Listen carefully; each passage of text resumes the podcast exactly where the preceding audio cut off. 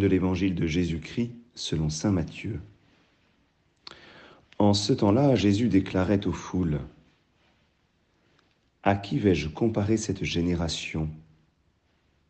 Elle ressemble à des gamins assis sur les places qui en interpellent d'autres en disant, Nous vous avons joué de la flûte et vous n'avez pas dansé. Nous avons chanté des lamentations et vous ne vous êtes pas frappé la poitrine. Jean est venu en effet.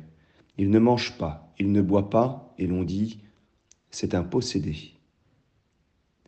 Le Fils de l'homme est venu, il mange et il boit, et l'on dit, voilà un glouton et un ivrogne, un ami des publicains et des pécheurs.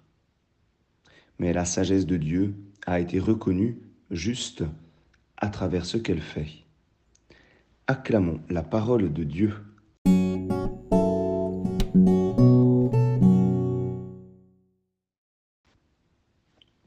Bonjour à tous, j'espère que vous allez bien. Dans cet évangile, Jésus vient comme condamner cette génération. Et c'est vrai, souvent dans, le Nouveau Testament, euh, eh bien, le mot génération est, péjoratif. Cette génération est mauvaise. Au lieu d'être une génération de grâce, c'est-à-dire dans le sens de la filiation euh, avec notre Père du ciel, une génération parce que nous avons Dieu pour Père, la Vierge Marie pour mère, eh bien c'est une génération qui est marquée par le péché. C'est une génération euh, marquée, euh, j'allais dire, par euh, Ève, la mère des vivants. Cette génération, dans cet évangile, elle ne reconnaît pas la sagesse. Elle ne reconnaît pas l'action de la sagesse. Or, c'est la conclusion. La sagesse de Dieu, eh bien, elle agit, elle fait et elle est juste la sagesse de Dieu a été reconnue juste à travers ce qu'elle fait. Alors, euh, Jésus va nous prendre cet exemple des gamins euh, qui jouent de la flûte. Ces gamins, ils jouent de la flûte et cela n'entraîne pas le résultat escompté.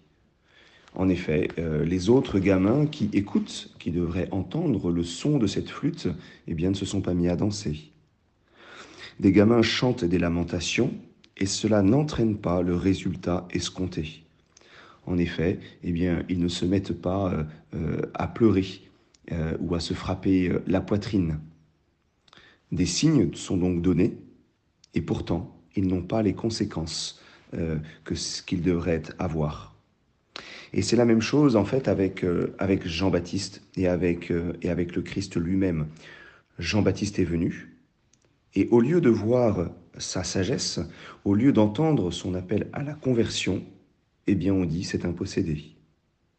Le Fils de l'homme est venu, et au lieu euh, de se laisser enseigner par, euh, par sa miséricorde, eh bien euh, on va dire qu'il mange avec, avec les publicains et les pécheurs. Et donc ces signes finalement sont détournés. Au lieu de recevoir ces signes, eh bien cette génération les détourne. Dieu vient à leur rencontre et il détourne eh bien, ce que Dieu vient apporter. Et donc la question se pose pour nous. Est-ce que nous recevons les signes ou est-ce que quelquefois nous les détournons quand ils nous dérangent? Est-ce que nous recevons la parole prophétique de Jean-Baptiste qui nous appelle à la conversion, qui nous appelle à reconnaître notre péché Ou bien de temps en temps nous détournons euh, la parole de Jean-Baptiste en la jugeant trop sévère, en, ne reconnaissant finalement pas eh bien, notre propre péché? Est-ce que nous recevons euh, l'enseignement du Christ et notamment euh, son enseignement lié à la miséricorde? Ou bien de temps en temps on trouve qu'il en fait trop et nous détournons eh bien, sa parole. Finalement, quand sommes-nous dérangés par la parole de Dieu? Et lorsque nous sommes dérangés par cette parole, eh bien, est-ce que nous avons tendance à la détourner?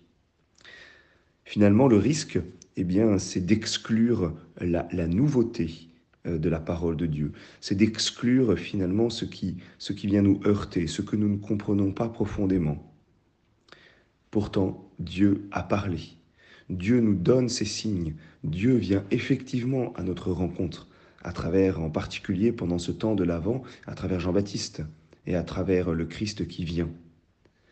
Alors, euh, ne diminuons pas la parole de Dieu, ne diminuons pas euh, euh, l'enseignement de l'Église que nous recevons. Laissons-nous quelquefois heurter, laissons-nous provoquer, un petit peu comme ces gamins qui viendraient jouer de la flûte pour nous inviter à la joie, alors que nous ne le voulons pas, ou bien ces autres gamins qui nous invitent eh bien, à, la, à la compassion à travers des chants de lamentation. Laissons-nous provoquer par les signes d'aujourd'hui. Demandons au Seigneur et à Jean-Baptiste particulièrement d'avoir ce cœur ouvert aux signes pour pouvoir toujours plus nous convertir et pour pouvoir accueillir le Christ qui vient. Bonne journée à chacun.